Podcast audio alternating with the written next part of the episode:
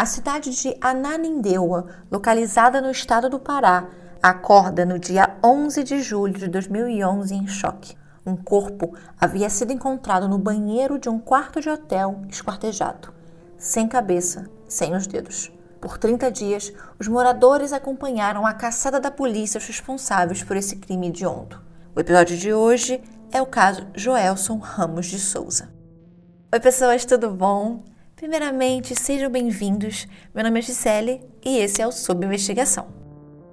Caso você esteja ouvindo esse episódio no Spotify ou na Apple Podcast e puder, deixa sua avaliação pra gente. Isso ajuda muito o podcast a subir nos charts das plataformas e mais pessoas conhecerem o Sob Investigação. E se você ainda não é nosso apoiador, considere se tornar um. Nossa campanha na Aurelo está aberta e operante. Nossos apoios começam com R$ reais. Isso mesmo, três reais.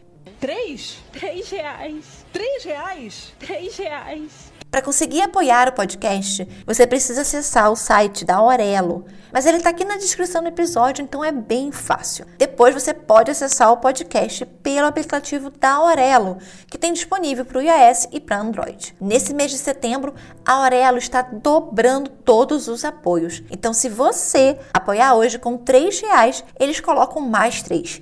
Se você ajudar com 10, eles colocam mais 10. Então, se vocês puderem, eu ficaria muito agradecida pela ajuda. O Sob Investigação precisa muito do apoio de vocês. O primeiro caso exclusivo já está disponível na Aurelo, o caso Césio 137, que essa semana completou 35 anos. E semana que vem, o caso será o do Delmo, que aconteceu na cidade de Manaus em 1952. Mas se você não puder contribuir mensalmente, ou não quer também, porque afinal de contas ninguém é obrigado, né? Você pode ajudar compartilhando e marcando a gente nas redes sociais. E claro, ouvindo os episódios na Aurelo. A cada reprodução, a Aurelo remunera simbolicamente o podcaster. Nosso Pix também está aqui na descrição, só em caso você queira fazer uma única contribuição. E pode ser de qualquer valor, tá, gente? Já ajuda muito. As fotos, fontes de pesquisa e roteiro desse episódio já estão disponíveis no blog. O link está aqui na descrição. E nos siga lá no Instagram ou no Twitter, arroba sob investigação. Caso alguém citado nesse episódio queira, por qualquer motivo, entrar em contato, envie um e-mail para sobinvestigação.gmail.com Sob investigação sem ser cedilha, sem o tio e com dois... Hey! Você se interessa por crimes reais, serial killers, coisas macabras e tem um senso de humor um tanto quanto sórdido? Se sim, você não está sozinho. Se você precisa de um lugar recheado de pessoas como você, venha conhecer o podcast Pátria Amada Criminal. Todas as semanas tentamos entender o pior da humanidade. Nesse processo a gente ri, chora, fica brava, fofoca, porque afinal de contas é assim que a gente fala quando está entre amigos. Suas novas melhores amigas trevosas estão aqui no Pátria Amada Criminal. Agora, bora para mais um caso? Joelson Ramos de Souza morava no bairro da Marambaia, na cidade de Belém, no Pará. Ele tinha quatro irmãos, mas após o falecimento da mãe, seu pai, Jorge Damião de Souza, decidiu voltar para o seu estado natal, Amapá, e morar em sua cidade, Tartarugalzinho. Todos os irmãos foram com o pai exceto Joelson, que preferiu ficar em Belém com a família da mãe. No ano de 2006, Joelson viajou até o Amapá de férias para ficar um pouco com seus irmãos, sobrinhos, com seu pai. Joelson tinha 27 anos. Durante as férias, por acaso, ele conhece Savana. Joelson não se apaixona logo de cara, mas ele fica muito interessado naquela amapaense. Eles trocam o número de telefone e redes sociais. A partir daquele encontro, a vida de Joelson mudaria mas ele não tinha como saber que naquele momento seus dias estavam contados. Savana Natália Barbosa Cruz era natural do Amapá. Ela foi criada pela avó, que era lavadeira, após fugir da casa da mãe depois de anos sendo abusada sexualmente pelo padrasto. O pai, que era vivo, não tinha contato com ela.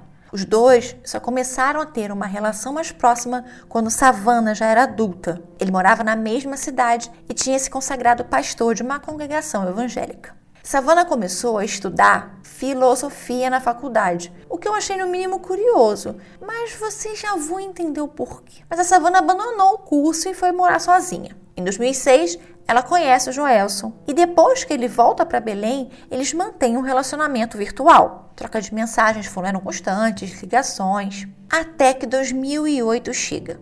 A Savana trabalhava em um supermercado em Macapá e foi no supermercado que ela conheceu Raimundo, mas o Raimundo não era um colega de trabalho. O Raimundo trabalhava como mototaxista e ele ia às vezes levar uma amiga dela e que também trabalhava no supermercado. Um dia, o Raimundo, depois de deixar essa amiga no trabalho, pede que ela entregue um recado à Savana, falando do interesse dele nela e que ele queria muito poder conhecê-la melhor. Savana, no início, não se entusiasmou muito. Em uma entrevista, ela chega a dizer que ela não tinha atração por homens pretos, então ela não ficou interessada no primeiro momento. Mas depois de um tempo e insistência, ela topou conhecê-lo melhor e acabou se apaixonando. Você, em uma situação dessas, sendo a savana, mantendo uma relação virtual, naquele momento, há dois anos, com alguém que você só viu uma vez pessoalmente, se apaixonando por outra pessoa, sendo sensata ou sensato, como eu sei que você é, eu acho que você explicaria para o Joelson que você acabou se apaixonando, afinal,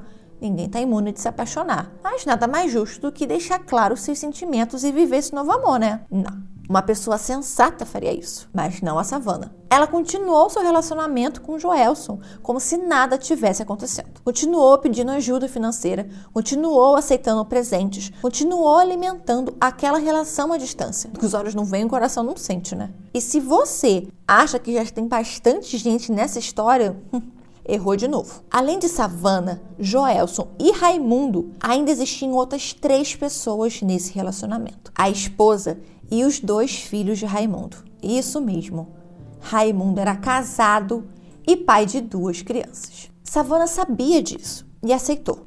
Aceitou ser amante dele sob a promessa mais antiga do mundo a de que o homem casado largaria o casamento infeliz e os filhos para viver livremente com a mulher que ele realmente ama, que é o amor da vida dele. E como muitas vezes acontece com promessas, essa nunca foi cumprida. A própria Savana admite que ela tinha uma relação muito forte com Raimundo, principalmente física. Era tudo muito intenso entre eles devia ser a adrenalina, né? Da esposa dele acabar descobrindo. E aí dava aquele toque de emoção, tô imaginando, né? O Joelson era algo só virtual, era algo frio, então não era algo que realmente interessava ela.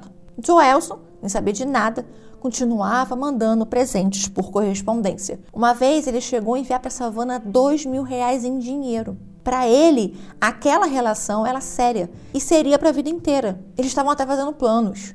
O Joelson ele era vigilante e também era técnico em informática. Ele trabalhava numa faculdade particular. Eu não consegui informações sobre relacionamentos amorosos anteriores do Joelson, mas com certeza, para ele, o que ele tinha com a Savana era uma relação sólida e que por aquela relação ele faria de tudo. Os dois já se escreviam pelo Orkut, pelo Facebook há muitos anos e o Joelson queria mudar aquela situação. Ele queria estar com a Savana. E em 2011, ele estava decidido que ela era a mulher da vida dele e que não fazia mais sentido algum ficarem longe um do outro. Em abril de 2011, o Joelson ligou para o pai e para o irmão, o José Damião Souza Filho, que ele já inclusive já não via uns dois anos, e diz que vai pedir demissão do trabalho na faculdade e vai abrir uma lanchonete em Macapá com a Natália, que era como a família conhecia a Savana. Ele pediu ao pai um empréstimo de 10 mil reais para abrir a lanchonete. Tava tudo combinado ele e a Savana ficariam juntos em Macapá.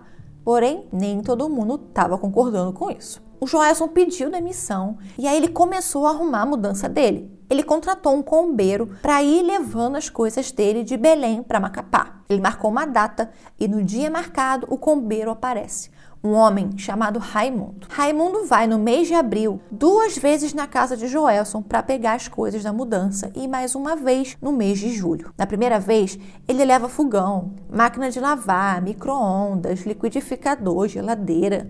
Na segunda, ele leva um jogo de mesa. Na terceira e última vez, ele leva computador, leva cama, mesinha, a mesinha né, do computador, que era muito normal nessa época a gente usar. Um envelope, inclusive, fechado, contendo dois mil reais, que deveria ser entregue nas mãos da savana assim que a Kombi chegasse em Macapá. A distância de Belém para Macapá, além de grande, na travessa ainda a ilha de Marajó inteira. Então a viagem geralmente é feita de avião ou de carro até uma parte, depois barco. É um rolê inteiro para chegar lá. Eu nunca fui à região norte, não conheço nenhum estado da região norte. Eu morro de vontade de ir. Acho que todo brasileiro não conhece o suficiente os estados do norte, mas deveriam. Então, como eu nunca fui, eu não tenho como dizer se é um trajeto muito difícil ou não é. Mas, mesmo que fosse difícil, a Kombi nunca saiu do estado do Pará. Na verdade, tudo estava sendo levado para uma kitnet onde a Savana morava, na cidade de Santa Isabel, a somente uma hora de distância de Belém. Sem ter a menor ideia, Joelson estava ajudando a mobiliar a kitnet que a Savana dividia com Raimundo Nonato Ferreira dos Santos, o homem que ela tinha se apaixonado, e também o combeiro contratado para fazer a mudança. Por mais incrível que isso seja e maldoso, e é maldoso, a Savana e o Raimundo, eles armaram para que ele fizesse a suposta mudança do Joelson e aí eles ficassem com todos os pertences do Joelson para eles. Do, do, envelope que tinha lá os dois mil reais, o Raimundo pegou 500 e aí viajou. A Savana ficou extremamente chateada porque ela ficou sem notícias dele. Ela ficou achando que ele tinha roubado os dois mil reais, que na cabeça dela era dela, né? Aí ela liga pro Joelson, após assim uns dois dias depois da Kombi ter saído da casa do Joelson, dizendo que o combeiro tinha fugido com as coisas e que o Joelson precisava ir na delegacia fazer um BO de roubo para a polícia ir atrás dele. O Joelson abriu um boletim de ocorrência no dia 4 de julho, relatando a história da mudança e que ele havia sido roubado. Mas o Raimundo voltou. E aí, assim que o Raimundo volta, a Savana, aliviada, né? Primeiro porque o amor da vida dela tinha voltado, e depois que ele não tinha roubado ela. Ela então pede para que o Joelson retire a queixa, dizendo que tinha sido só um engano, um mal entendido e que a mudança havia sido entregue. Aqui a gente pode ter certeza de que a Savana estava completamente doente de amor pelo Raimundo, a ponto assim de não conseguir ficar longe dele, ficar desesperada só pelo fato dele não estar perto dela. Agora, claro, tem ali também a situação do dinheiro, né? Ela chegou a correr o risco, você vê o nível que ela já estava, correu o risco deles serem descobertos, só para ter ajuda da polícia para encontrar o Raimundo. A casa do Joelson agora estava praticamente vazia. Então, agora era a hora dele ir morar definitivamente com a Savana em Macapá. Porém, não eram esses os planos da Savana. O Joelson comprou passagem para Macapá via barco. Ele viajaria no dia 11 de julho. Sabendo disso, Savana não podia adiar mais. Joelson precisava morrer. No dia 10 de julho, véspera da viagem de Joelson, a Savana e o Raimundo saem de Santa Isabel ali por volta do fim da tarde, início da noite. Chegando em Ananindeua, eles param no supermercado líder que fica ali na BR 316. Câmeras de vigilância registram eles andando pelo supermercado tranquilamente, enquanto escolhem ali o que eles vão levar, enquanto pensam nos itens que eles irão precisar usar em algumas poucas horas. Às 9 e 9 da noite, eles passam pelo caixa e pagam pelas compras com uma nota de 100 reais, dinheiro do Joelson. Eles compraram uma faca, pacote de saco de lixo de 100 litros, desinfetante pinho-sol, uma escova de cabelo, pastilha tic-tac, um hidratante paixão, uma saboneteira e leite condensado. A lista de compras eu vou deixar inclusive lá no blog. O porquê da saboneteira, de um hidratante do leite condensado, eu não faço a mínima ideia. Não tem absolutamente nada a ver. Talvez seja para disfarçar o fato de estar tá comprando uma faca e saco de lixo, né? Que a pessoa, quando está com a consciência pesada, acha que está estampada na testa dela que ela vai cometer um crime, que ela vai fazer alguma coisa errada. Os dois passam pelas câmeras de segurança do mercado abraçados, assim, levando as bolsas, num comportamento super normal de quem está só ali fazendo uma comprinha do dia a dia. O casal pediu um táxi e às nove e meia da noite eles entram no carro. O Raimundo ele pergunta para o taxista se ele conhece algum motel ali mesmo pertinho. O motorista indica um motel colonial, que tinha na fachada inclusive o nome de pousada, na verdade. Um preço ali de 15 reais o quarto. Faltando 20 minutos para as 10 da noite, o casal chega ao motel. A recepcionista pede o RG da Savana, que diz não ter, e aí eles pedem dois quartos. A recepcionista pede para dar uma olhada no carro para ver se não tem nenhum menor de idade. A Savana vai para o quarto 403 e o Raimundo vai para o quarto do lado, 405. O Raimundo e a Savana já haviam combinado entre si os próximos passos. A Savana ligaria para o Joelson. Quando ele chegasse, ela deixaria a porta aberta do quarto. Usando de alguma desculpa, ela iria distrair o Joelson. E assim que ela desse um toque no celular do Raimundo, ele deveria sair do quarto 405 com a faca na mão, entrar no quarto e matar o Joelson. Já ali no quarto sozinha, a Savana liga para o Joelson e diz que está em Ananindeua, no motel colonial, esperando por ele. Vamos parar aqui um minuto para pensar. Eles estavam num relacionamento à distância já tinha uns bons cinco anos. Nesses cinco anos, eles só se viram uma vez, que foi a primeira, né? Que foi quando eles se conheceram. Faltava horas para ele ir para Macapá, que fica horas e horas e horas e horas de distância. Do nada, não só a pessoa que deveria tá te esperando lá em Macapá te liga dizendo que está na sua cidade, como ela está em um motel. Assim, eu, eu não posso falar por você, mas eu ia desconfiar, e muito. Ele pode ter achado que era uma surpresa dela? Pode. Pode ter pensado que ela foi lá buscá-lo para ir embora juntos no dia seguinte? Pode. Ele podia nem ter pensado em nada disso e só pensado que ele finalmente ia ficar com ela depois de cinco anos de espera? Também pode. Ele em algum momento desconfiou de alguma coisa? Não. Quando a Savana ligou, o Joelson estava perto da lanchonete que a prima dele tinha. E aí ele não pensou duas vezes. Aliás, ele não pensou nem meia vez. Ele pediu para um dos motoboys dela levar ele até o endereço que a Savana indicou ele parou numa farmácia para sacar dinheiro em um caixa do banco 24 horas e comprar algo que eu espero que tenha sido camisinha, porque, gente, sexo seguro, né, crianças? Sem camisinha, sem sexo. Apesar das expectativas do Joelson, não era sexo ou amor o que ele encontraria naquele quarto de motel. Às 10h29, o Joelson chegou no colonial.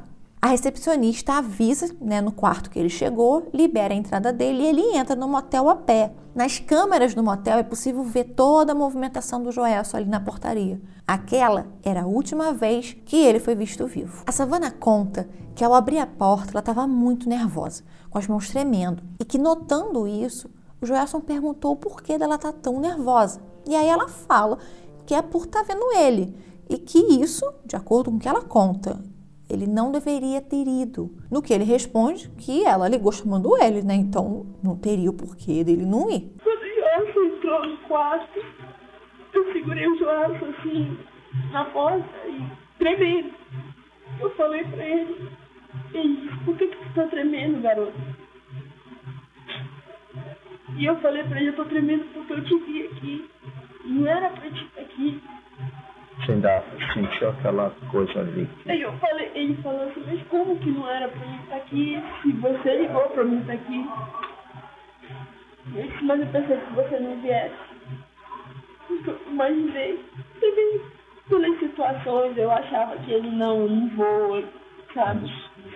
Eu, particularmente, não acredito que esse diálogo tenha acontecido, porque a maneira que ela saiu do quarto na madrugada me dá certeza disso. Mas não vamos muito à frente. Vamos aqui voltar para a linha do tempo. O Joelson chegou, ela abriu a porta, ele entrou. Conforme o combinado, a Savana deixa a porta aberta. O Joelson tira a blusa e deita na cama de lado, assim, sabe? De costas para a porta. A Savana diz que vai no frigobar, que fica um pouquinho distante da cama, pegar algo para ela beber, que ela estava com sede. É quando ela liga para o Raimundo. Era o sinal que ele estava esperando. O Joelson se assusta ao ver o Raimundo dentro do quarto e tenta gritar. A Savana tampa a boca dele, enquanto Raimundo desfere dez facadas nas costas de Joelson e outras três no peito. Joelson, aos 32 anos, está morto. Depois de confirmarem que ele já não estava vivo, os dois arrastam o corpo até o banheiro e ligam o chuveiro. Como tirar aquele corpo dali agora? Lembra das compras? Além da faca, eles compraram o quê? Sacos de lixo. Então Joelson sairia dali neles, em pedaços. Enquanto Raimundo deixava Joelson embaixo do chuveiro, Savana voltou para dentro do quarto e começou a limpar todo o sangue que ela podia ver. Com o desinfetante PIN e a própria blusa do Joelson, ela limpa o quarto e tenta remover qualquer impressão digital que ela ou Raimundo possam ter deixado. Ela inclusive chega a contar que durante as facadas, sangue do Joelson espirrou nela. Coisa para me tomar. E eu liguei pro Raimundo. Ele não teve como reagir. Da maneira que ele entrou e já perfurou ele. Quando ele fez a primeira perfuração, eu tava, eu tava quase que de frente, espirrou um pouco de sangue em mim, eu levantei para limpar. Raimundo começa a esquartejar o corpo do Joelson. A savana, temendo que o corpo fosse identificado, manda decapitar.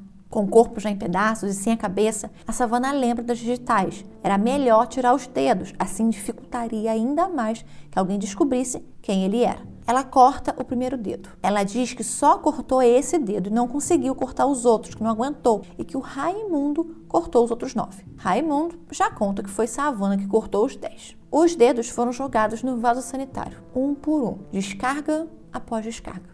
Eles colocaram um tronco pernas e braços nos sacos plásticos, a cabeça dentro de um saco de lixo e por fora um dos sacos do supermercado, para disfarçar. E agora? Bem, agora o plano era tirar ele daqui. Mas como? O quarto onde eles estavam não tinha garagem. Era distante da entrada do motel, já que os quartos ficavam no fundo. Então, como o doutor Carlos Faria sempre diz nos programas em que ele vai, é de uma pobreza intelectual imensa. Eles compram uma faca, compram um saco de lixo, mas eles vão de táxi para um hotel. E aí, chegando no motel, eles pegam um quarto que não tem como pedir um carro que pare lá na porta e que fica extremamente longe da entrada. Então, assim, é uma pobreza mental incalculável. Não tinha como eles retirarem três sacos cheios pesados do motel sem serem pegos, né? Então o jeito era o quê? Deixar no quarto. Mas não antes de roubar o morto. Eles levam os documentos dele, cartões de banco, o relógio que ele usava e todo o dinheiro que ele tinha acabado de sacar. O Raimundo volta para o quarto 405. De lá, ele paga o quarto dele e pede um táxi. À meia-noite e cinquenta, o táxi chega e, levando a sacola com a cabeça do Joelson, ele vai embora. 15 minutos depois, Savana é vista saindo do quarto 403, tranquila, caminhando enquanto bebe uma cerveja e vai em direção à entrada do motel. Ela paga pelo quarto e avisa que o homem que estava com ela decidiu dormir lá mesmo. Raimundo ficou próximo à pizzaria ali na BR 316 mesmo, que é pertinho. De lá, ele jogou a cabeça numa lixeira em frente a uma revendedora de carros. O taxista que levava a savana a deixou próximo a uma lanchonete. Daquele lugar, ela foi até o terminal rodoviário e encontrou com Raimundo. A savana entrega a chave da casa do Joelson para o Raimundo e manda ele ir lá para ver o que mais tem para roubar, porque eles não estavam satisfeitos. Ele chama o mototáxi às uma e meia da manhã e vai até a casa. A Savana fica lá na rodoviária aguardando. Quase quatro da manhã ele volta com uma mochila nas costas e um saco branco. Mais uma vez, Joelson era roubado. E não parou por aí. Os dois pararam em uma lanchonete. Depois de tudo aquilo, eles aparentemente não tinham estômago para comer. No balcão da loja, eles estavam se abraçando, se beijando enquanto comiam, bebiam cerveja e o Raimundo fumando um cigarro atrás do outro. Assim, você vê, dá pra ver muito bem nas câmeras de segurança da lanchonete. É um negócio assim, muito bizarro. Mais tarde, naquele mesmo dia, a Savana usou o cartão do Joelson e sacou 800 reais da conta dele. Lá no motel colonial, as moças que limpavam os quartos começaram a achar estranho aquele hóspede lá do 403 ainda não ter pedido café, não ter feito nenhum barulho. Parecia até que não tinha ninguém dentro do quarto. Após diversas tentativas de chamar, bater na porta, uma delas resolve pegar a chave mestra e abrir o quarto. A porta não estava nem fechada. Ao entrar e chegar no banheiro, ela se depara com um corpo dentro de sacos de lixo. Imediatamente, ela liga desesperada para o dono do motel e avisa que um crime tinha acontecido. Eram 10 da manhã do dia 11 de julho de 2011. A polícia não demora muito a chegar. O corpo é encontrado dentro dos sacos de lixo, sem a cabeça e sem todos os 10 dedos das mãos. A perícia criminal é chamada. No local de crime, começam a ser recolhidos diversos vestígios, que, se você já me segue lá no Instagram, já deve saber o que significa vestígio e qual a diferença, né, gente, entre vestígio, evidência, indício. Então, se você não me segue, siga, por favor. O perito, ele chegou a recolher pegadas, manchas de sangue, impressões digitais, embalagens de uma escova de cabelo, lembra? Aquela que ela comprou, e a embalagem do tic-tac. A notícia de um corpo encontrado num quarto de motel esquartejado, logo estava nos, nos jornais locais. E já na hora do almoço, toda a cidade já sabia o que tinha acontecido na noite anterior. Mas afinal, de quem seria aquele corpo? Ninguém sabia nem a recepção do motel, porque parece que ninguém era obrigado a apresentar um documento de identificação ou nome nessa portaria, né? Através dos códigos de barra dos produtos, a polícia conseguiu rastrear aonde eles tinham sido distribuídos e que foram vendidos na noite anterior. Os vídeos do supermercado não tinham uma qualidade muito boa e dos ângulos que estavam, também não foi possível ver com muita clareza o rosto das pessoas, mas dava para saber que era um casal. Durante um programa ao vivo, a tia do Joelson reconheceu as roupas que a vítima estava usando, que tinha sido encontrado no quarto e que estava passando no programa. Ela liga para o programa e relata ali ao vivo as roupas que ele estava usando da última vez que ele tinha sido visto. O policial, que estava ali dando entrevista, que também estava ao vivo, confirma que a descrição dela batia com as roupas encontradas. A tia, ainda durante o programa, conta que ele estava sumido desde as 8 horas da noite do dia 10 e que ele estava de mudança para morar com uma namorada. Só que não era só a tia do Joelson que estava assistindo ao programa. O Raimundo também estava.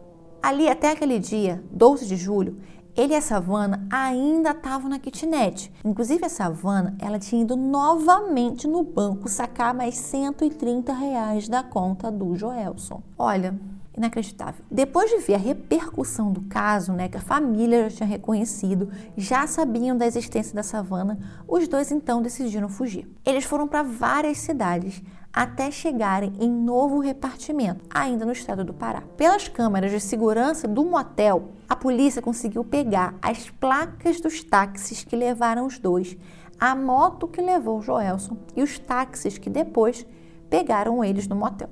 Os taxistas deram as características das pessoas que eles transportaram e a partir daí foram feitos retratos falados.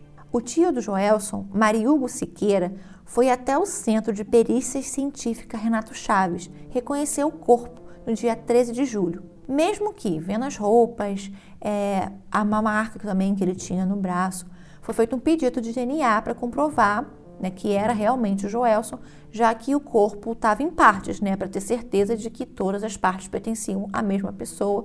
É um procedimento padrão, tem que ser feito mesmo. É sempre feito em casos de esquartejamento. Do IML, o corpo saiu para ser enterrado sem velório no cemitério São Jorge, no bairro de Marambaia, em Belém. Com o corpo já identificado, a polícia então se dirige para a casa do Joelson. Lá eles encontraram algumas anotações do Joelson e entre essas anotações tinha o um nome completo, um RG e CPF da Savana Natália. Eles também acabaram conseguindo acesso aos perfis sociais do Joelson no Orkut, que Deus o tenha, saudades, e também no Facebook. Uma das pessoas que ele seguia tinha o mesmo nome que estava ali anotado. E aí, pelas fotos do perfil da Savana, a polícia conseguiu localizar aonde ela morava. Vocês sabem que isso já aconteceu comigo há um tempo atrás, acho que ano passado eu estava procurando o endereço de uma pessoa, queria descobrir aonde uma determinada pessoa morava e eu não conseguia saber. E aí, através de um story, um story de 15 segundos de uma outra pessoa, tipo, que nada a ver, eu consegui descobrir o endereço dessa pessoa que eu tava procurando. Tipo assim, eu consegui descobrir o nome da rua, número da casa, só por um trecho de dois segundos no story de 15. Gente, olha, eu vou te falar, quando eu quero, eu sou muito boa para descobrir as coisas. Vocês não, não, vocês não têm noção. Assim, eu sou bem parecida com a polícia da Nanindeu. Você me dá uma foto que eu descubro da onde é, qual bairro, qual a cidade, eu o que der para descobrir eu descubro. Olha, quando eu quero, é difícil não conseguir. Eu falo para vocês, já consegui coisas assim que eu mesma hoje lembrando, eu fico impressionada com a minha capacidade. É um dom, é um dom. Bem, voltando ao caso. A polícia conseguiu localizar a kitnet onde a Savana e o Raimundo estavam morando, em Balneário, Porto de Minas, que fica em Santa Isabel.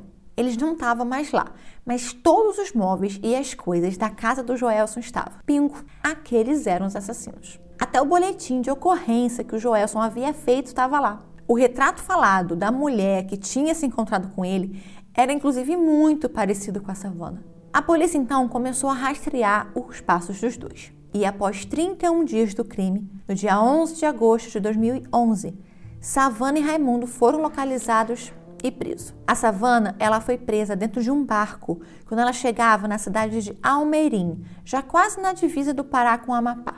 O Raimundo, ele foi preso em novo repartimento, enquanto o irmão, o Francisco Ferreira dos Santos, estava levando dinheiro para ele. Com o Raimundo, foi apreendido dois RGs, um em seu nome e um outro em nome de Marcelo Damasceno Brito, mas sem foto. O Raimundo confessou que ele comprou o RG por 50 reais e queria colocar a foto dele no RG e fugir para o Maranhão, onde ele era nascido.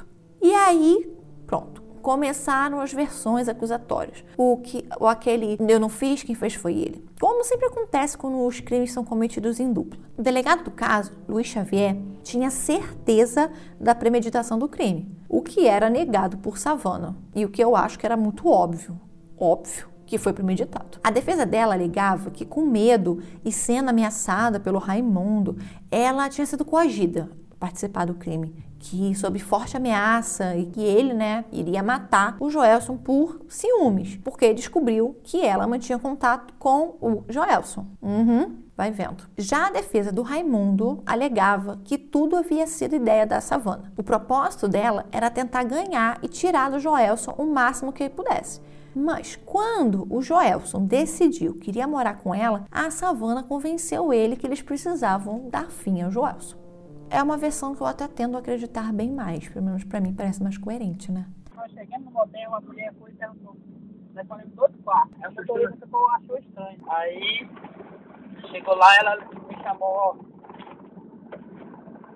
Na hora que ele chegar, ele estiver aqui, eu dou um toque no celular e tu vem traz a faca e mata ele. Aí foi a hora que ela disse, eu vou deixar a porta do quarto aberta, na hora que ele chegar, aí tu vai e mata ele. Aí ele chegou, ela deu o toque no telefone, eu fui lá, peguei a faca, fui lá. Ele tava assim deitado na cama, de costas. Na hora que eu entrei, abri a porta, ele foi e gritou. Foi a hora que eu dei a primeira facada. Sobre o assassinato, a Savana nega ter participado. Ela conta que ficou de costas o tempo inteiro. Ajudou a arrastar o corpo, sim, até chegou a cortar um dedo, mas não esfaqueou, não esquartejou, não sabia o que tinha sido feito com a cabeça e ela queria muito, mas muito que o Joelson não tivesse nem ido. Que ela pediu muito para que ele não atendesse o telefone ou que ele não pudesse ir, mas que depois dele lá, ela não podia contar que ele seria assassinado. Então, coisa que ela podia fazer era ligar para o cara é, segurar a boca do homem para ele não gritar e ficar olhando enquanto ele tomava 13 facadas. Contém ironias. A história do Raimundo já é bastante diferente. Savana estava planejando tudo há alguns meses. Quando ele entrou no quarto, esfaqueou Joelson a pedido de Savana e que a decapitação foi ideia dela, assim como ela que decepou todos os dedos. Em novembro do mesmo ano, os dois foram a julgamento por latrocínio e ocultação de cadáver. A Savana foi condenada a 27 anos e 8 meses e o Raimundo a 27 anos e 5 meses, inicialmente em regime fechado. A pena ela foi agravada pelo uso de recurso que impossibilitou a defesa da vítima e teve, no caso do Raimundo, um atenuante pela confissão. As defesas elas entraram com um recurso pedindo a desqualificação do latrocínio para homicídio qualificado, né? Então, eles queriam que saísse de latrocínio e passasse a ser tipificado como homicídio qualificado. A lei penal, ela considera o latrocínio um crime é, hediondo, né? Então, você rouba, né, alguém, né, a sua intenção é a subtração de algo, mas aí, por fim, você acaba matando alguém, então é um crime hediondo. Então, crimes hediondos têm penas mais duras, têm penas maiores. Além de que crimes, assim, contra o patrimônio, como é o caso do latrocínio, não vai para o tribunal do júri. Né? A sentença é dada pelo juiz da vara criminal. Então, muitos advogados preferem tentar a sorte no tribunal do júri, porque aí são pessoas comuns que julgam a, aquele réu, né? Então, eles têm uma preferência por tentar a sorte e deixar que o conselho de sentença decida se a pessoa é culpada ou não. A terceira Câmara Criminal acatou parcialmente o pedido em 2014. O julgamento de 2011 foi anulado e outro foi marcado para janeiro de 2015. mas os dois continuaram presos. O segundo julgamento aconteceu no dia 28 de janeiro de 2015. Após dois dias, no tribunal do júri do Fórum Desembargador Edgar Lassance Cunha, em Ananindeua, os dois foram novamente condenados, porém com penas ainda maiores. A Savana ela foi condenada a 40 anos de reclusão e o Raimundo a 38 anos e 6 meses. Acho que esse é o primeiro caso que eu faço e eu devo dizer que a polícia fez um ótimo trabalho e a justiça um melhor ainda. O tio do Joelson, Mari Hugo, lutou muito por essas condenações.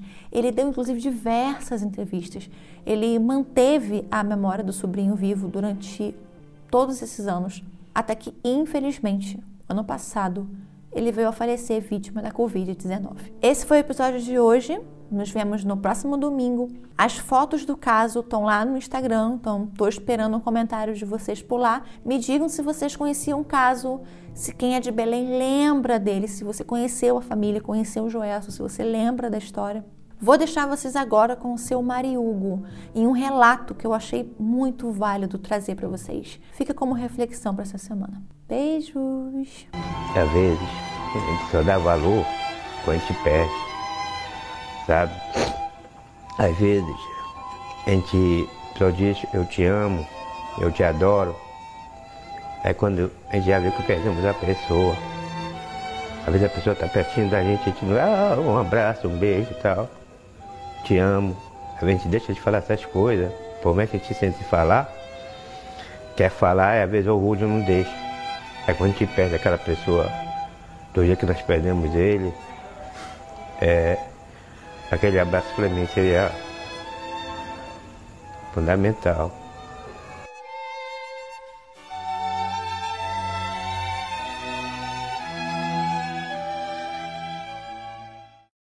Hey! Você se interessa por crimes reais, serial killers, coisas macabras e tem um senso de humor um tanto quanto sórdido? Se sim, você não está sozinho. Se você precisa de um lugar recheado de pessoas como você, venha conhecer o podcast Pátria Amada Criminal. Todas as semanas tentamos entender o pior da humanidade. Nesse processo a gente ri, chora, fica brava, fofoca, porque afinal de contas é assim que a gente fala quando está entre amigos. Suas novas melhores amigas trevosas estão aqui no Pátria Amada Criminal.